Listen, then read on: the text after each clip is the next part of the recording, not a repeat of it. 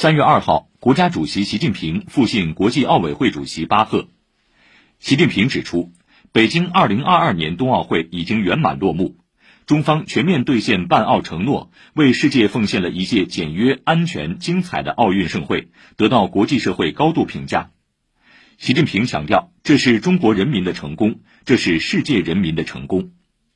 日前，巴赫致信习近平主席，祝贺北京二零二二年冬奥会圆满闭幕。表示，在习近平主席卓越领导下，中国跻身冬季运动国度行列，超过三亿人参与冰雪运动，这是北京冬奥会创造的宝贵财富，开启了全球冬季运动新时代。